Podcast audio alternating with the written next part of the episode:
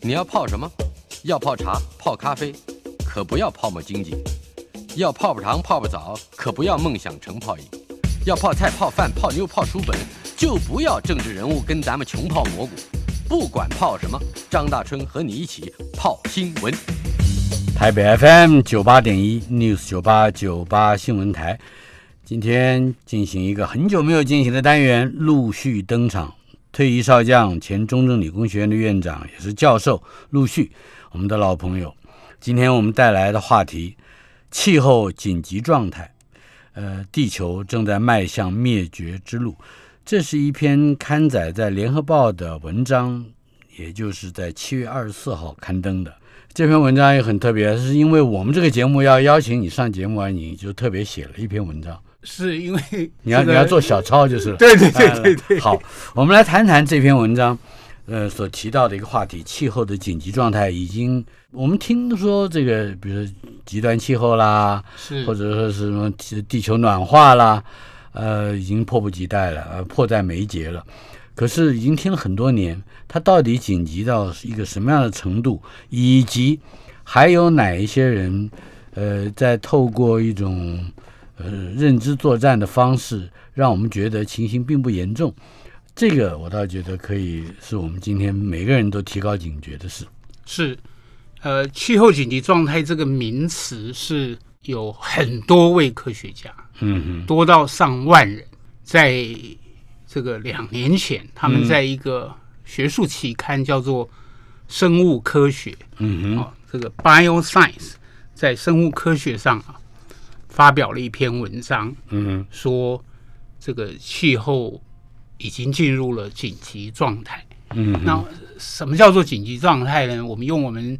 日常生活的经验来说的话，嗯就是要打一一九了。嗯，生命有，要急救了。对对对对对嗯对，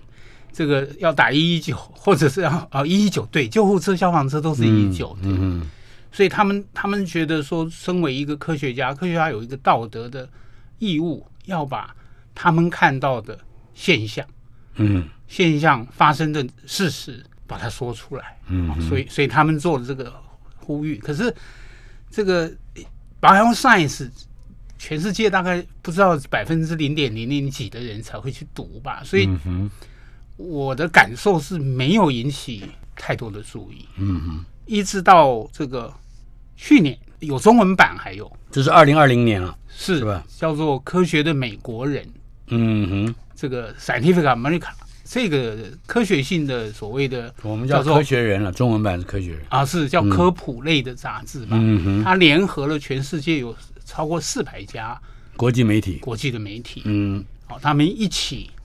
响应这一群科学家。嗯这这个科学家这个警告是有一万多人哦，当时是有一万多人，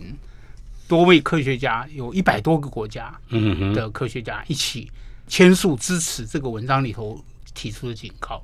所以，科学美国人他们就跟，比如说日本是《朝日新闻》，英国呃一个《卫报》哦，我嗯是觉得非常了不起的报纸哦，全世界各地的啊、哥伦比亚新闻评论啊、新闻学界一个很重要的这种少，那也是小众刊物等嗯等，总共有四百多家，一起又帮这些科学家这个警告提出了一个这个声明。嗯然后其中最重要的概念就是，他们这些媒体未来只要谈到跟全球暖化、跟气候变迁有关的时候，嗯他们都不再用不再用气候变迁或者是全球暖化，而用气候紧急状态。是是，是，所以就、这个我们在我们另外一个单元啊，节目的单元，是也就是科技 email 王道环先生的单元啊哦也也提谈到过了，对，是对，这个是非常重要的气候概念紧急状态不再用气候变迁了。是是，所以、嗯所以那我们就回头看今年七光七月，嗯哼，就就是七月快要过完了嘛，你看我们是这个月全世界发生多少事情？嗯哼，就是呃是真的就是已经到了要要叫这个消防队要叫救护车了，嗯哼，所以我们我们可以稍微看一下全世界的发生的事嗯哼，啊，比如说从我们比较近的近邻，从日本，嗯哼，日本这个七月初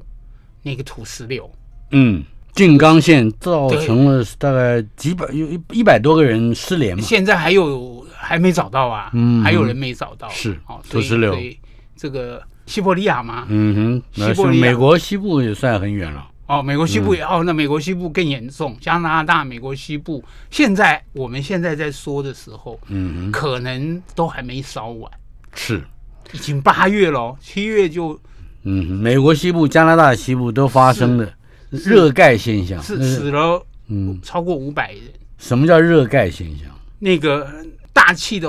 那个环境把那个上面的空气高压压着，里嗯头的热出不去，嗯哼，然后那个我以前也从来没想过，那么北的地方哈，美国有很多在西西谷那一带，那个嗯又干又热，已经很不好很久了嘛。是，所以奥勒冈、这个华盛顿州、加拿大房地产过去其实一直都在涨，嗯哼，原因是什么呢？因为有人就有钱的人啊，嗯我要故意强调一下，有钱人他们有能力搬的人，他就往北搬，以为。以为说，哎，我反正搬个家。全球这个气候紧急状态，以前不叫气候暖化时代，不过是暖化，那我就往冷的地方搬。嗯哼，就没想到冷的地方可以热到比我们原来热的地方还热，还要热。而且最可怕是它晚上还热。嗯，那那种地方的人，房子根本就没有装冷气的，过去没有冷气的必要，所是以会热死五百人。这这个这个是嗯哼不可、不可思议的事情。是，那另外，我们近邻河南郑州这一次那河南郑州千年一遇的暴雨。是，那嗯再往远一点，德国哼，是。也是千年一遇的暴雨，所以嗯哼嗯那个千年一遇的概念已经要、要改了，就是还有，你刚才提到了一一点，就是西伯利亚，西伯利亚怎么回事？好像是烧啊是是是烧起来冻土烧的，对啊土，冻土，都化了，嗯，哦，冻土都化了，所以这个这个整个这个世界已经真的到了气候紧急状态了。嗯那所以就为什么会变这样子？未来会怎么发展？为什么过去好像我们都没有感觉？我觉得这是我今天想要把我这个有限的理解来做一个几个面向的报告。嗯哼，我们先从已经确定的几个现象，嗯我们来简单的说一下。啊好，我们讲这个，先从世界面的现象。嗯哼，其中一个呃这个很具体的东西是，过去这几十年来，夏威夷那个天文台嗯有一个天文台，那个什么莫洛诺亚吧，嗯哼，天文台，它这个地理位置很有意思，因为它在太平洋的中间，是，所以它在那里量大气里二氧化碳的含量的时候，我们应该可以解读成是全世界平均了以后飘到那嘛。啊哈，因为它它没有没有什么人类的大污染的这个产生二啊氧化碳的工业啊什么嗯什么，所以所以这个地方它在量这个二氧化碳浓度，从一九六零左右开始一直量，嗯哼，量到最新的数字是今年。那这过去，即使去年我们看到说，因为新冠疫情，嗯我们人类的这个这个产生二氧化碳的这个活动变少了。嗯哼，可是那边量到的大气里二氧化碳的浓度，嗯，并没有真的减少。这个莫纳罗亚天文台从一九六零年代量到的浓度是数值是三百 ppm 是吧？对对对，接近嗯 BPM 接近，对、那个时候。那么个时候现在呢？现在已经到了四百一十八点九，当然有嗯 plus minus 所谓有效数字。这个数值数值对我而言就是一个数值，可是它是到底在生活上面的这个变化有多大呢？是对，其实对我们来说都是啦，因因为很难去体会那个 ppm 百万分之四百，所以这个、嗯这个是气候紧急状态的难，嗯，因为它的 scale 要不就是很大，整个地球你嗯看大到多少，要不然就是很小。这个全球暖化平均温度只增加了摄氏一度多一点，嗯那就一度多，那随便每天上上下下就不止一度嘛，哈、那这个二氧化碳浓度也是对，只有四百多 ppm，比三百多只多一百多，又、嗯哼，好像所以好嗯像无关紧要。，对，这这个是难，对我们一般人来说，这个东西真的是非常在我们的生活接触和这个尝试层次，好像并没有太大的是变化。非常非常的难，但是是，但是嗯这个一点点的增加，却对整个这个地球的环境啊有非常大的影响。那这样我就用另外一一篇学术论文嗯来做一个说明哈。这个论文是另外有一群从 NASA 啊、从这个美国海洋大气局啊嗯、从各国的科学家，他们透过人造卫星，还有这个实际在全世界布的那个感测器，嗯 来做的一个量测。嗯，这个量测最后它把它综合成一个量，叫做地球的能量这个不平衡，等等一下，这个词，这个这个语词很有趣，是地球能量的不平衡是什么意叫思做？Earth energy imbalance，就是说整个从我们以整个地球这么大的东西来说，嗯整个这个地球跟太空环境之间的关系，嗯它是不断的从主要能量来自太阳。其实所有行星都是这是样，是，所有行星都是从太阳吸收最主要的能量。嗯哼，可是因为它自己有温度啊，所以它也会随时发发散发出能量能量嗯只是那个能量变成了红外线。嗯哼，哦，因为温度比较低嘛，就像我们讲这个夜市，我们人身体也是，嗯像最近新冠疫情，我们每个人进各大楼都要量体温，是有的比较有这个经费好的大楼，它还有热椅项，有没有嗯哼，那就是我们人的温度发出来，所以。所以这个地球的能量，总体能量，嗯，就是从太阳照过来到地球吸收、转化，然后散发，散发回去。那这个能量的不平衡，过去这些年来，这些科学家根据这个人造卫星照地球和海洋，它有放 sensor 量出来地球的能量的不平衡也在越来越严重。什么样不平衡？就是进来的多，出去的少。啊哈，那这种我们人大部分时候感觉不到的，目前感觉不到很重要的原因，是因为地球真的第一个够大，嗯哼，第二个这个地球的能量不平衡，它随你在的位置还不一样，因为地表的覆盖的东西不一样。啊比如说，原来北极有很多冰，是，格陵兰有很多冰，冰岛有冰，还有这个喜马拉雅山的冰河，全世界高山上的冰河，这些冰它是因为很白嘛，所以它会把很多的能量，根本太阳照进来，连吸收不吸收就把它反射掉。嗯哼，那温室气体不一样，温室气体是会把太阳光吸收以后，它会被储存起来。储存在地球的储大气层存在它里自面己分子里。嗯我用一个比较我们日常或生活很容易体会的例子做例子，就是水。啊，我们看水三项嘛，水有冰固态，有水液态，嗯是有水蒸水蒸气，嗯气气态。那同样是零度的冰和零度的水，它的热含量差很多。嗯，所以海洋替我们吸收掉了非常多的太阳的热。是太阳有非常大的热是被海洋吸收的，然后有二氧化碳也有非常多是被海洋吸收的。嗯这个结果是什么？海变酸了，海变热了，嗯然后冰也一样，冰溶解融化的时候，那个融化热也吸收掉很多的热，是，所以当冰这个北极海的冰没有的时候，那个海是非常好的吸热体。嗯哼，所以现在有有一些科学家很担心，我们已经到了那个 tipping point，就是要翻转过来。那个我就想起来海明威的那个小说里头说的，嗯哼，海明威有个小说叫做《妾室朝阳又照君》，君嗯里头有两个，一个 Bill ，The My- sun, oh, the sun also rises， Rises，、嗯对，里头不是有一个好像是 Bill 问 Mike 说你为什么会破产？嗯然后麦克回答说：“渐渐的，然后突然的。”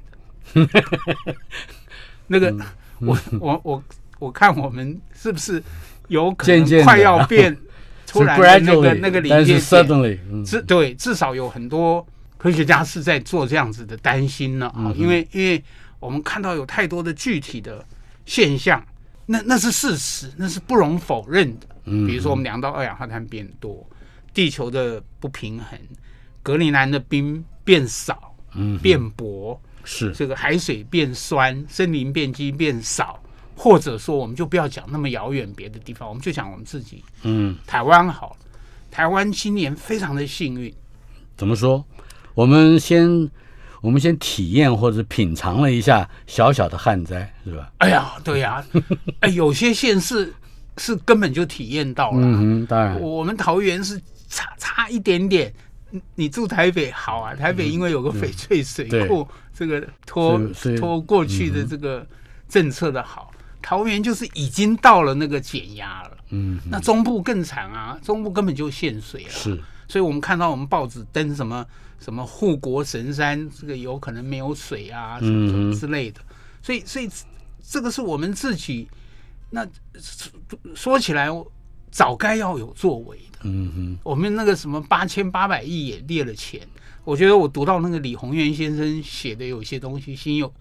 这个七七言有很多感触，嗯就是我们的政策，我们的水费的政策显然有我们已经叫了二十年了，就是是警觉到我们的水费太低，呃，准备要呃透过这个稍稍呃调整涨价来改变一些设施和一些一些，但是没办法做不到，二十年，是，这这就是我的疑问嘛。因为因为要要选票的有压力，哎，对对对，我觉得这个是是不是真的做不到？我觉得我们当然社会大众也有嗯也有，我们一定也有自己有责任呐、就说是我们也愿意被某一些东西给这个叫做什么牵着走，是吧认？知作战认， 这就是认知作对战对，对对对，就是，所以我想今天我们来看一看这个气候进入紧急状态是这哦嗯个历史的过程，我们被什么样的这个呃认认知知作作战来牵引的，对是吧对对对对，我我觉得这个是是想要很简单的简单的说，因为非常的复杂，太真的是难以想象，不看到这些资料难以想象说，我们必须承认，我们自己这基于选举或者是政治的政党的考虑，会使得我们已经成为认知作战的牺牲品，是对吧？是是，好，所以这个既得利益者透过这个认知作战，透过刻意的哈，我觉得是刻意的，刻意的欺骗、隐瞒、误导、阻碍，嗯来让我们觉得，第一个怀疑说气候变迁真的有那么严重吗？哼，嗯哼，哦，这个这最有名的例子，我觉得大概就是这个美国上一任总统吧。嗯，川普，对他甚至在推特上就是打出来说，这个气候变迁这个议题是昂贵的骗局。嗯哼，啊、那当然它背后更重要的是整个这个这个石油产业。是，尤其是美国的石油产业。那这个是美国石油产业最代表的一个组织，呃，叫做 American Petroleum Institute，就是美国的那个叫做石油学院吧，听起来好像一个智库，嗯哼呃因为他用的名字就是，institute，的啊对好像是个研究单位，好像对嗯对对对，我我我觉得应该不是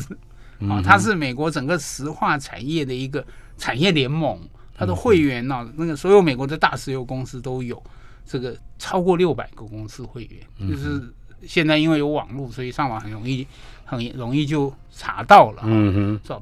他们到现在还在做认识作战，哼，嗯，就用最近的例子，他在今年三月二十五号。啊，还出了一个报告，这个报告的名字非常的棒，非常的有诚意的要面对气候嗯啊，哼，所以它的报告这个大标题叫做叫做气候行动架构。嗯 climate action framework，对对对，对哦嗯看他他要面对、 要对面对气候问题了啊，所以它主要的这个内容大致上就是，哎，它最关键的宗旨内容嗯是这个到二零四零年的时候，嗯，天然气跟石油还是会领导世界能源。嗯哎所以这这这气候这就行动是敲锣打鼓的鼓吹这传统能源，是，嗯然后在这个报告里头，其中跟我们台湾最直接有关，我觉得是关于天然，天然气对是的，因为从这个报告来说，或者是我们在国内好像也看过类似的这个这嗯个说法，说这个天然气是是干净的。哎，对对对对啊对对，跟那个比干净的美还干净。嗯啊、这因为我们曾经有过干净的煤嘛，是，所以 这个现在还有干净的天然气。嗯哼，可是呢，天然气真的干净吗？哦，这是另外一个问题。嗯还好有科学家愿意用这个科学的数字整理出来，嗯，告诉我们说好像不是这样哼。。等一下，这是在今年的三月二十五号之前还是之后？之后之后，就就是是科学家来检证刚才你提到的这个气候行动呃建这个架构啊，这个对，嗯这个美国石油学院出来的这个报告，关于二零四零，所以科学家提出了反驳。对，所以在在今年的五月的时候，嗯哦，五月的时候，联合国有一个专门做环境的这个组织，嗯啊，叫 United Nations Environment Program。这个组织，哎，他们写了一份报告公布出来。当然，这个报告其实花了很长的时间，它它可能不一定是针对这个美国石油学院这一份报告，嗯可是甲烷是问题，嗯，是科学家也早就知道的了。天然气主要成分就是甲烷，是，就是 methane，嗯所以这个报告出来的时机非常的巧，正好就在这个石油学院三月出来，它这个就五月出来。哼，嗯那它在这里，其中有一个很重要的告诉我们的概念，就是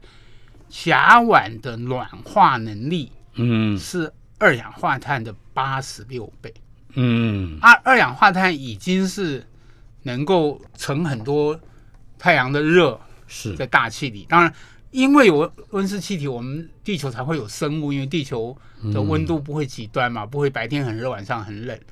会还蛮平均。嗯可是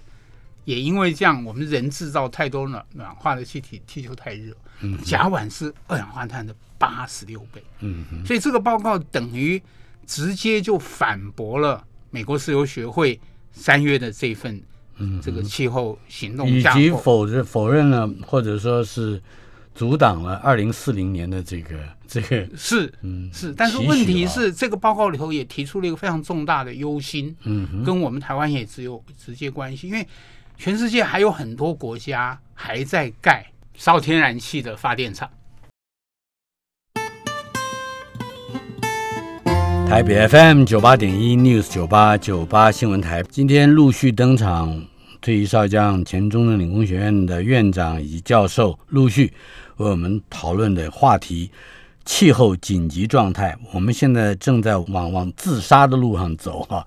呃，集体飞奔。嗯、这个联合报为你下的标题也不错，就是我们正在紧急灭绝的边缘啊哈。是是，呃，刚才我们嗯提到了，呃现在还有因为呃既得利益者的这个不肯放弃啊，是所以嗯对于这石化工业的维护，并且再继续来，嗯甚至是增加的量产啊，是呃，好像我们从来呃都还没放弃过，再让地球加速暖化啊，呃，或者加速嗯紧急化。是呃，台湾也也在里面嘛。是，我们的大是谈是大谈的就是早我教们的从争议，干净的煤进步到干净的的天然然气，嗯气。好，所以所以大家都就在脑子里面已经已经被认知作战，成为是我们相信天然气是干净的。是是，所以所以比如说这个这个大谈早教这个这嗯个事情，那个叫做三接是不是？嗯就三接接收天然气，因为我们现在现在要这个废核，那电不够了嗯怎么办？那烧煤那个污染好像比较严哼，重比，较明显，哦对，它是比较较明显。显。那所以天然气是比较干净的，所以要要扩大接收我们用的天然气量。那因此，这个大潭早礁就受到了生存的威胁。嗯哼。那其实大潭早礁的生存威胁也在告诉我们，我们人类都在受到生存的威胁。我就再又跳回我们刚刚讲气候紧急状态的远一点的例子，那那个例子，国内的媒体啊，这个这个好像也有提到，就是你刚刚讲的那个热盖现象。嗯加拿大的那个海边啊，死掉的那个海岸边的那个生物的数目是用 billion 在算，嗯那个照哼，片，十亿这个对，单位，嗯那个照片，你就看那个海边全尸横遍野，整个海边都都是死掉的这个贻贝啊，嗯这个这个什么海星啊什么啊，然后甚至连那个上游的溪里头的鲑鱼，嗯哼，那生物体系哈、我们人是其中之一，只要整个这个生物链的关系有有有重大的破坏，就真的很难回来了。嗯哼，那我们就用这个加拿大的例子，我们回头看台湾的早早教也一样，整个那个生态破坏完，其实长远来说，那个生态多元性，等到中间的生物一链里头断了链以后再接，就很难接回来了。是，刚才你提到了既得利益者啊，是既得既得利益者有很是多层次，对对对，它不光是你刚刚提到的美国石油产业联盟，它还有个别的比较大的这个企业主，是呃，甚至还有包括这些企业主所雇佣或者是跟他们合作的学院单位跟学者们，是它会形成一套又一套的。刚才我们在强调的就是认知作战的非常多细腻的环节。呃，还有包括大的科技公司是也会提出他们对于人类的这个气候呃环境应该如何去控制，提出一些政策建议是。我们来就这些方面来分析一下。是，这个最直接的气候紧急状态的这个源头吧，嗯当然是是能源嘛，就是是石油、天然气的公司。那另外的这个用到能源的公司，比如说您刚刚说的那个科技公司，嗯因为它要用电是，哦，所以电费、电价是影响它获利密切相关，因为它最主要的成本就是就是电费啊。我嗯们看那些，比如说这个叫做什么 data center，叫做资料中心吧，嗯哼，是是它用非常多的电啊。是好，所以所以这这些东西，我不知道我这样子说是不是有一点太那个了。他们应该是个利害攸关的，嗯哼，这个共同的既得利益者吗？应该是，我觉得。嗯所以、那我们就来挑挑一些代表的公司，那直接获益的能源公司，我就用这个 Exxon Mobil 这个美孚叫做嗯埃克森美孚公司。是，来做例子哈、在这个去年十月的时候，那个《卫报嗯，》就英国的卫报，是嗯哼，卫卫报的调查报告，我这个调查记者非常非常的尽责，所以他他就有这么一个标题啊：艾克森美孚曾误导大众关于气候变迁，嗯现在他们试图要批评者闭嘴。嗯，好、这个标题，这标题是有所依据的哈。嗯因为这个误导的这个部分，他们用的是那个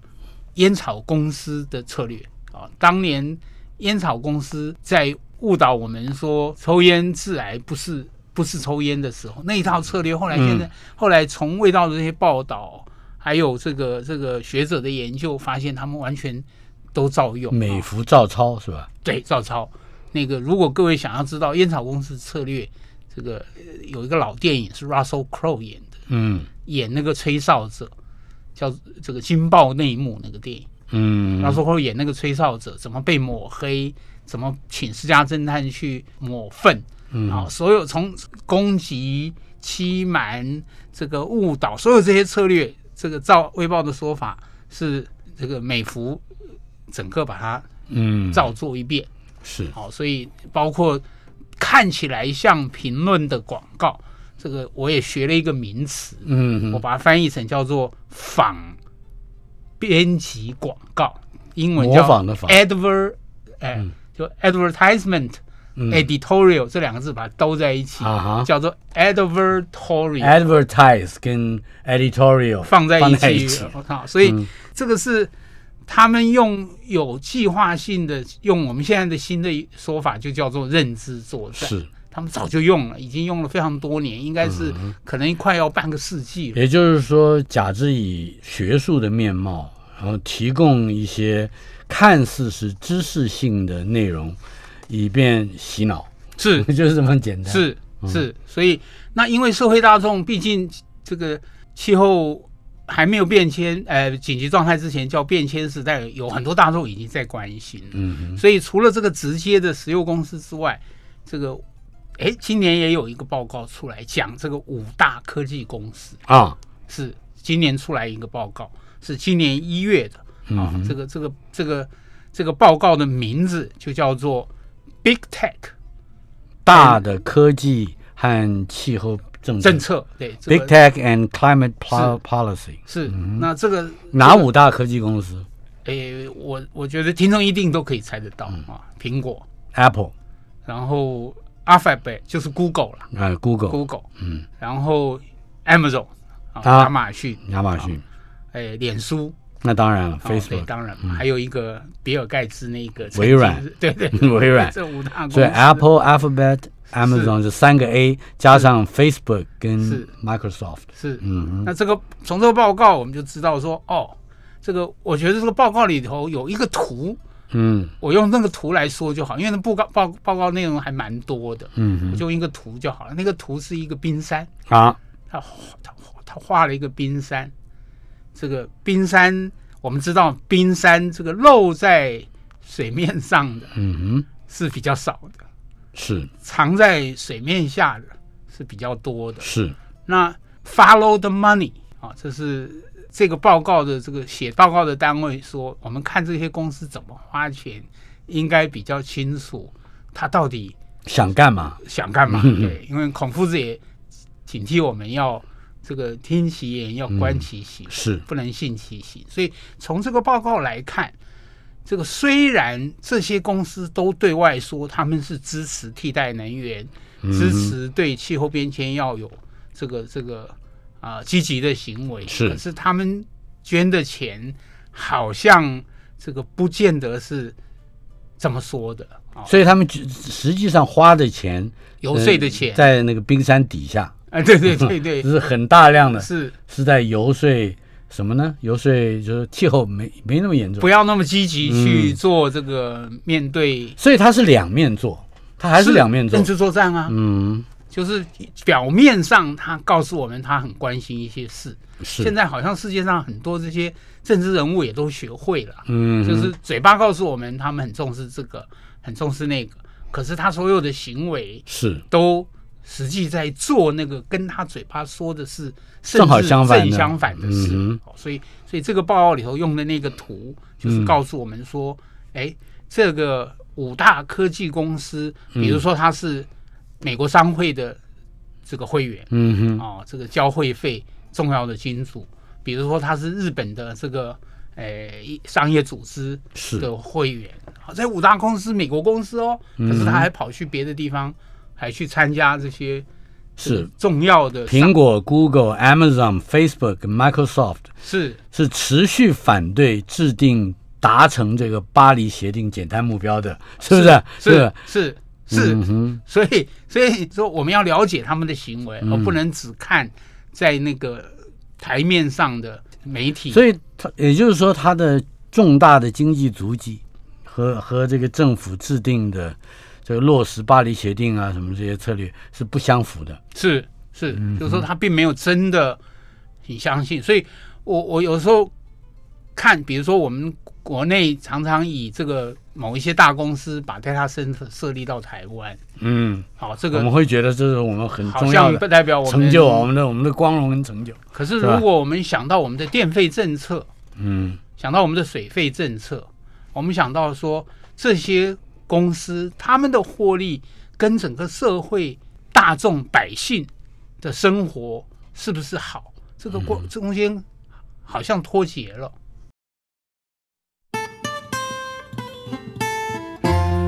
台北 FM 九八点一 News 九八九八新闻台陆续登场单元，退役少将、前中正理工学院的院长以及教授陆续在我们的现场。呃，他在七月二十四号发表在《联合报》上的一篇投书，呃，是不小的一篇文章啊。呃，这讲到了气候紧急状态，也正是为我们这个节目的内容做了一个预告。呃，在标题上我们特别请注意到，呃，《联合报》下的标题是“地球正在灭绝途的途路中上”，是这个灭绝好像在另外一方面的意义上来讲，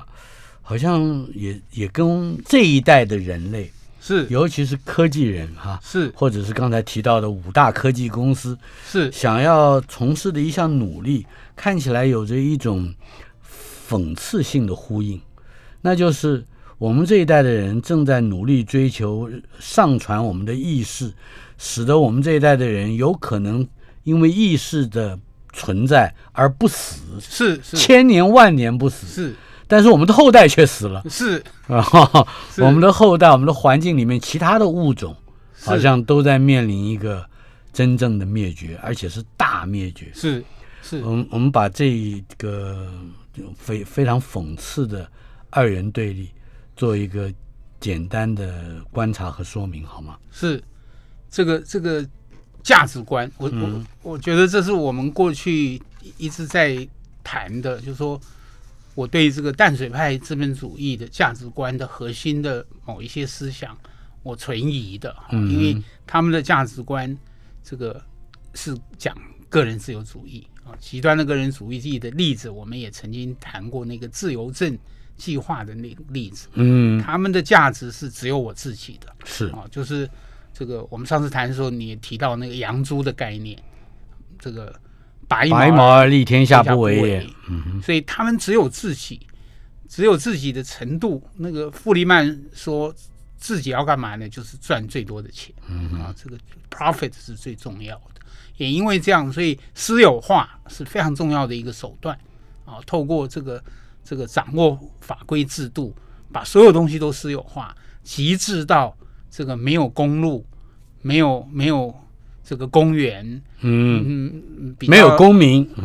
对，这也你说一点都没 错，所有公公的都没民，有嗯了。只有只有消费者，没有公民，连这个世界的别人都不重要了，何况是未来？所以、嗯那个你刚刚说的那个，比如说最有名的大概是那个叫做叫做 Kurzweil，是 Google 的研发的一个非常高阶的主管吧。嗯他他的主张，然后有很多跟他一样的人，就是把我我变成这个云端化，嗯，所以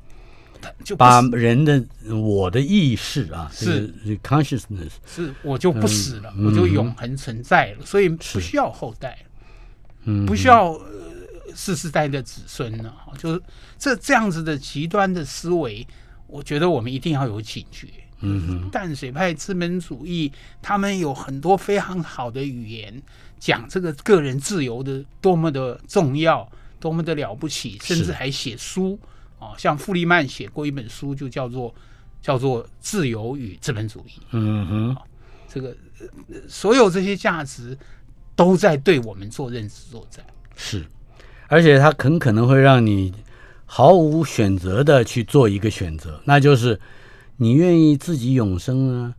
呃，还是愿意没有后代呢？是啊，是然后到后来是你觉得自我的永生就是没有后代，是那么我就这样选择吧，是是不是是是很。恐怖哎，对啊，对啊，对啊。问题是，真的我们每个人都有可能那样子嗯永生吗？不可能嘛，因为这个这个世界需要各种不同的人来让我可以活着。可是现在还活着的下一代，是是对于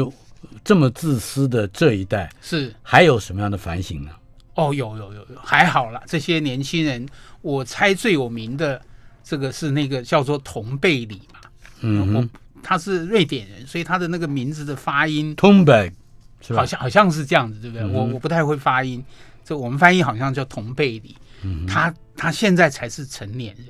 以前都还是少年人，因为他今年才满十八岁。他是到美国国会还是联合国去？联合国是吧是做了一个演讲，嗯是是，他是他是很年轻，我不得不说，我真的佩服他，因为我在他那个年纪的时候只知道玩，嗯， 完全没有概念。他之所以成名，是因为他每个礼拜五罢课，嗯哼，去瑞典的国会去去抗议，说大人毁灭了他的未来，毁灭了他的梦。嗯然后哎，慢慢被世界上非常多的少年人知道了响应，所以他就被邀请去联合国的那个气候大会是去去演讲，嗯非常短，但是他的演讲。我在这里还是再稍微简单的把里头一小段说出来。是哦，他他说这全都错了，就是我根本不该在这里，我应该在学校读书。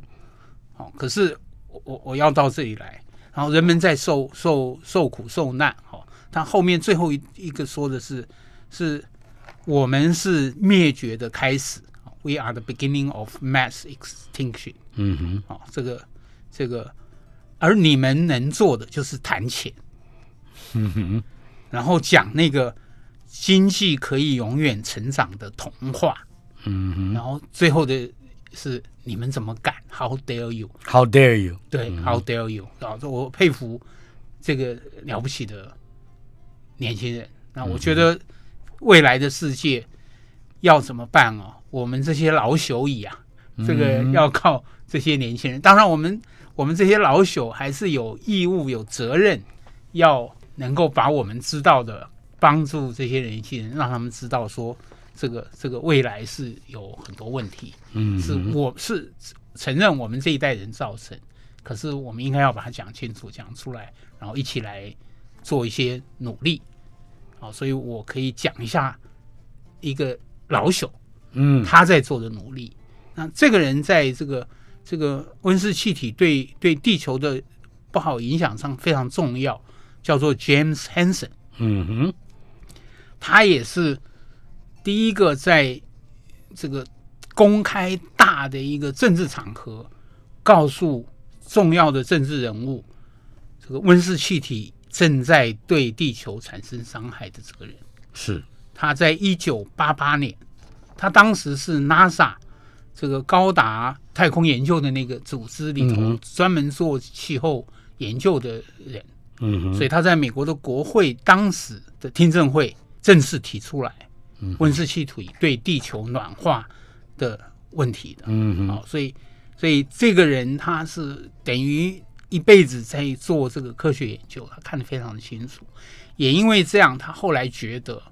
他有责任为他的孩子、孙子要站出来。嗯哼，也因此呢，这个他就担任了有一群小孩子这个少年嗯控告美国政府没有善尽这个减少温室气体排放的这个，嗯就是没有善尽保护地球的责任。对，没有善尽保护这些、这些二十一个啦，有二十一个少年嗯哼，去，加上这个 James Hansen 是吧？他是 Guardian，他是他们的监护人，因为、嗯因为少年未成年吧，我嗯猜我我我不太懂法律的这些是规定，但是他是这些少年的监护人，是、嗯其中一个是他的孙女是，出面来告美国政府，然后他在这个出面告这个美国政府的这个作证的时候，他有说这么一句话，他说：“对我们的孩子以及地球上其他物种的未来，嗯我们的所作所为是一个清楚的道德问题。”嗯哼，所以它已经不只是科学问题，是不只是工程技术问题，不只是政治问题，它已经成变成道德问题了。因嗯为我们其实就在杀人。啊我，们如果继续这样走，我们等于就在杀人。然后我们如果继续，呃，容许那个对我们认知作战的人告诉我们，这个经济成长是好的，是，那我们就就是在走向这个让地球灭绝的路。像你刚才提到的，在加拿大跟美国西岸的这些数以十亿计的海边生物和滨是海生物，是他们的这就是这些生命的消失，我们不太会有直接的感觉，甚至我们连在台湾连新闻都看不到。是但是如果我们看到了七月十六号、七月十七号，《纽约时报》的这那两天是气候环境版的这个新闻标题，我们就会发现，哎，好像事情跟我们有点接近了，是因为是森林完蛋了，是是吧？或者说，西伯利亚的冻土燃烧起来了，是底下的那些古代的我们无法应付的细菌会跑出来，是可能会有更大的灭绝，是或者说是是瘟疫是会发生。是更不要说现在就在我们隔壁，或者就在我们家门口的 COVID-19，是它也可能就是一个环境的现象的呃一个结果。是吧是我们会对自己面临到的，或者是自己亲身经历到的灾难，会觉得非常之严重。是可是没有想到，遥远的，嗯、跟我们无关的生命，它的消失，可能正是我们自己消失的一个前奏。对对对，是嗯，下一次你来来的时候，还要给我们带这么样一个恐怖的悲剧吗？哎，下一是次的什么题目？因为跟这个有关，啊，亚马逊森林在快速的从吸碳的变成排碳的，嗯，好，亚马逊虽然远，但是我们说了，在尝试层次上，虽然很远的地方，可能就在我们里面。是